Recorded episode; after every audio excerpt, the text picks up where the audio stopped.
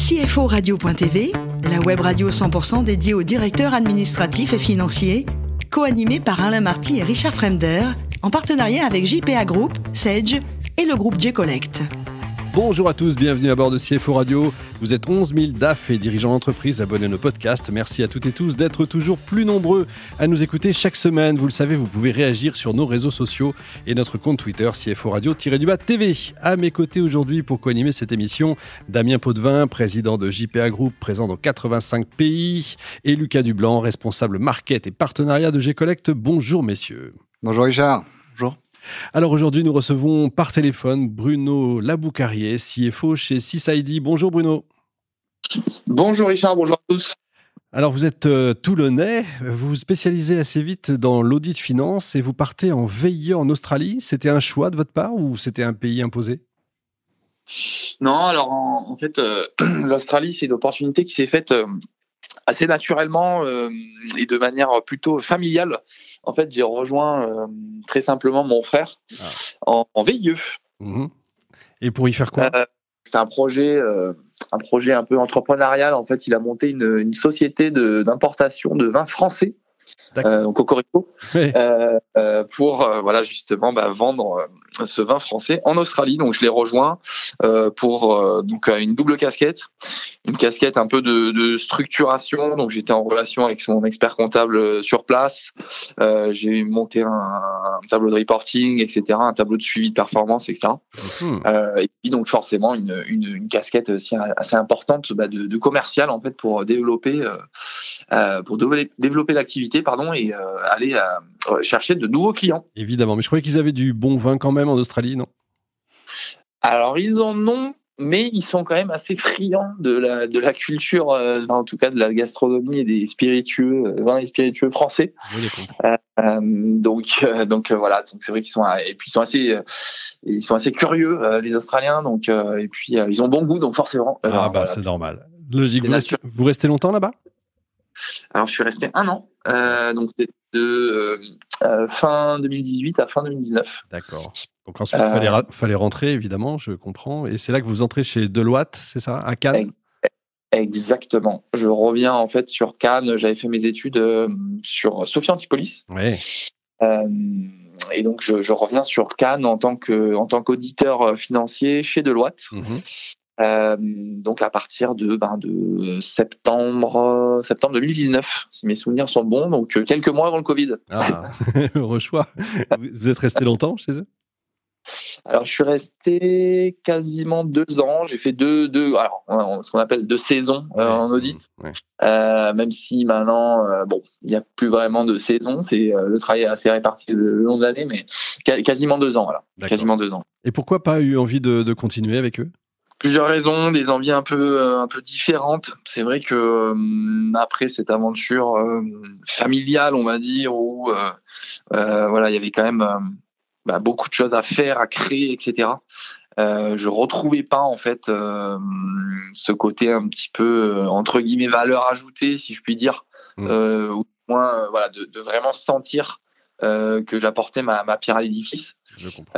Même si, bien sûr, ça a été deux ans très très enrichissants. Intense, j'imagine. deux années voilà, vraiment très enrichissantes, euh, intenses, puisque voilà, on va on basculer d'un dossier à l'autre euh, toutes les mmh. semaines, etc. Euh, on a, j'ai pu voir quand même énormément de secteurs, énormément d'entreprises différentes, énormément de façons de fonctionner différentes.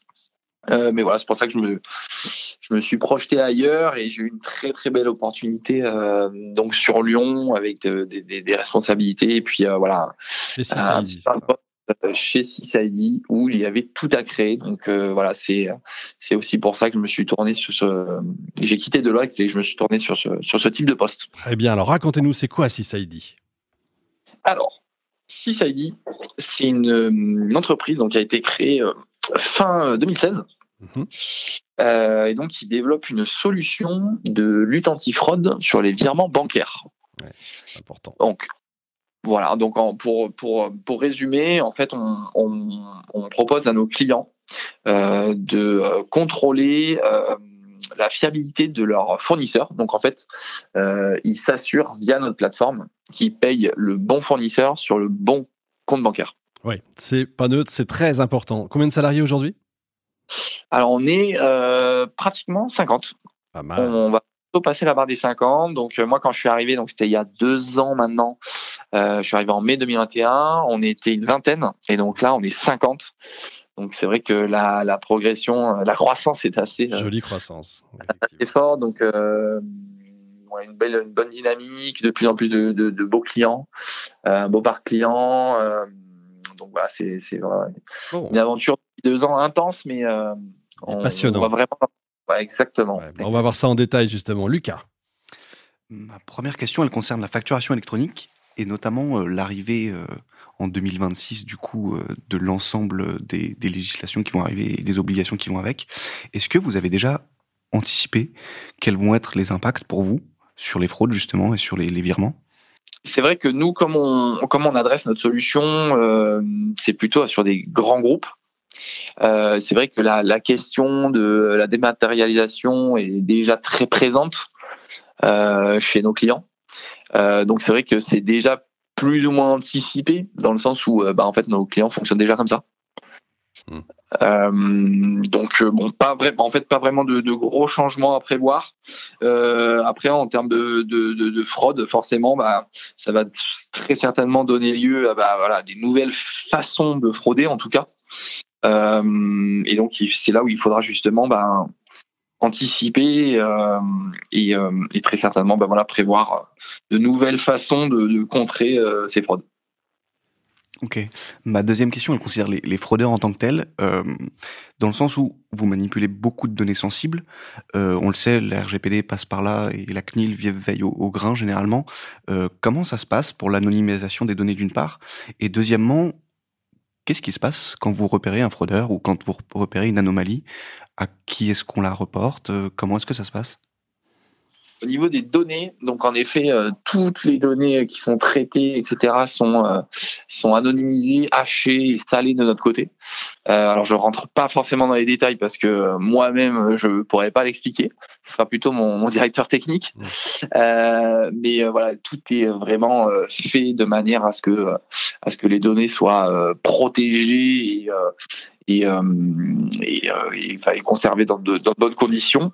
Euh, nous sommes d'ailleurs depuis euh, depuis quelques jours maintenant euh, certifiés ISO 27001 et ISO 27701 donc qui sont les certifications euh, euh, en lien avec la sécurité de, du, du, système d'information et euh, la partie RGPD. Donc voilà, c'est une, une, une, une, aussi une, belle récompense voilà, une info importante parce que on l'a fait en, dans un espace-temps assez réduit. Euh, donc voilà, c'est euh, c'est aussi une, preuve de notre euh, de notre crédibilité, en tout cas de notre euh, de la du maniement des informations qu'on qu'on peut faire, puisqu'en effet, ça représente bah, des données sensibles que nous traitons. Alors, qu'est-ce que vous faites justement bah, je, continue, je, reprends la question. Qu'est-ce que vous faites quand vous trouvez un fraudeur vous, vous appelez les flics? Ouais, voilà, exactement.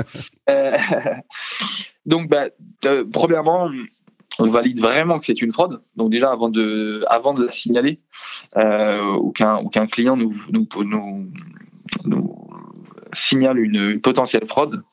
On, on, se, on se back et on, du moins on, valide vraiment que c'est une fraude et pas que c'est simplement un, une erreur d'une part euh, ou d'autre. Donc il y a, y a, un vrai travail de, de, de, vérification et de validation entre guillemets de la fraude. Euh, une fois que c'est signalé, euh, alors on prévient et forcément ça rentre dans la, la, base de données, mais aussi on prévient notre communauté mmh. euh, puisque c'est aussi ben, voilà la force de CISID. On se base essentiellement et, euh, et euh, sur, sur, ça, c'est euh, le pilier de la communauté. Ouais. L'intelligence collective, en fait. Exactement, puisqu'en fait, un, un, contrôle qui va servir un, un de nos clients bah, va aussi forcément servir dans, dans la foulée à un autre client qui contrôle ce fournisseur. Damien. Oui, bonjour Bruno. Dites-moi, la technologie, elle est propriétaire ou, ou, ou elle est sous-traitée par un, par un fournisseur?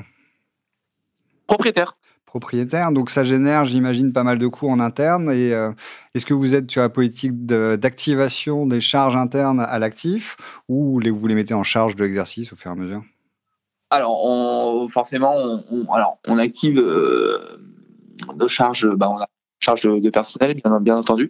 Après, bien sûr, on, immobilise bah, par, de la Prodimo, euh, et puis on active aussi bah, les leviers de tiers C2I euh, qui sont en lien bah, justement avec toute la R&D et l'innovation qu'on peut produire euh, dans, dans, nos locaux. Ouais, tout à fait. D'accord. Donc j'imagine que vous faites aussi un peu de CIR, de crédit impôt recherche. Ah oui, oui. Bien sûr. Et là-dessus, euh, les relations avec l'administration, vous avez eu des contrôles, ce genre de choses, ils sont pas plus durs qu'avant, parce que là, on est sur une fintech. J'imagine. Est-ce que voilà, est-ce qu'ils ont considéré que c'était assez innovant par rapport à d'autres, ou, euh, ou, ou, alors ils ont ils ont tout, tout accepté? Alors pour l'instant, on en a alors, on n'a pas eu de contrôle pour l'instant. Je touche du bois entre guillemets, même si euh, bon, bien sûr, on est euh, on est on est carré euh, sur, tout, ce qu'on a pu déclarer. mais non, non, on fait du CRC2I depuis 2018, si je dis pas de bêtises. et non, ça s'est toujours très bien passé. on déclare des montants, somme toute, assez corrects pour notre industrie. Euh, enfin du moins convenable. On, on s'emballe pas et on, reste quand même assez euh, assez cohérent avec ce, avec ce qui se fait. Euh, euh donc voilà. Bah après, toujours pas de, contrôle pour le moment. Alors. La techno, euh, donc elle a l'air d'être éprouvée, elle fonctionne. Vous fonctionnez aussi, vos clients sont des grands comptes.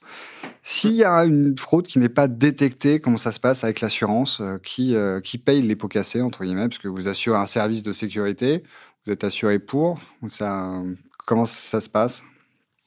Ouais, c'est ça. En fait, on a une on a une assurance cyber et une assurance RC, et on propose également en fait à nos clients euh, de se munir d'une assurance en perte euh, pécuniaire. En fait, on notre partenaire euh, historique, euh, la SMA, a créé un produit d'assurance en fait spécifique pour notre société et pour notre activité, donc qui est une assurance en perte pécuniaire. Donc nos clients ont aussi le choix de, prendre cette assurance là. Après, concernant notre assurance RC RT Pro, on met toujours dans nos contrats une assurance pour nos clients euh, dans le cadre en fait d'un contrôle vert a été fait depuis moins de 4 jours. D'accord. Donc, je résume, si un client euh, contrôle un fournisseur, que le score est vert, qu'on lui indique qu'il peut payer pour euh, diverses raisons, euh, il fait ce virement dans les 4 jours suite au contrôle. S'il est fraudé, on lui rembourse. D'accord, ok, très bien. Ah oui, donc il y a une garantie à ce niveau-là. Super, dans les Exactement. Exactement tous ces process, finalement, c'est c'est un peu l'échec des, euh, des, procédures internes, j'imagine. Mais là, on est quand même sur du full digital. Est-ce que, voilà, on sait que le digital à tout va, ça, augmente quand même les risques. Euh, comment vous gérez en interne pour vous euh, Parce que j'imagine que vous êtes très digitalisé.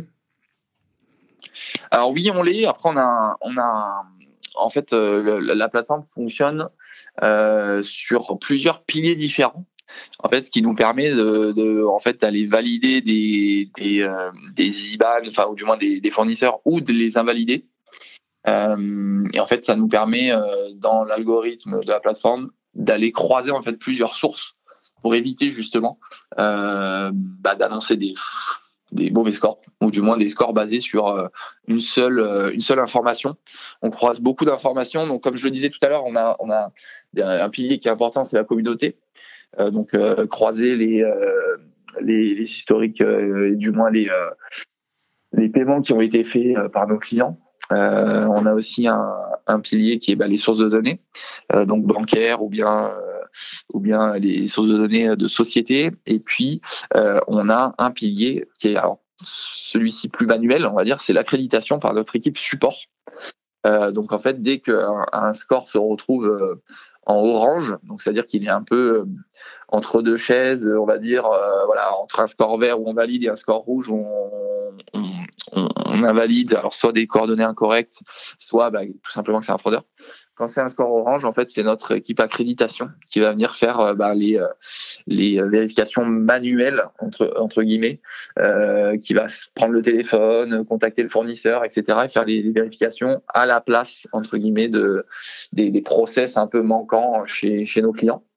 Euh, donc voilà, c'est cet ensemble en fait de, euh, de données qui sont croisées qui nous permettent euh, bah, justement d'être plutôt euh, euh, sécures et de, de garder nos, nos, clients en fait en, en toute confiance et en toute sérénité quand ils font des contrôles sur notre plateforme.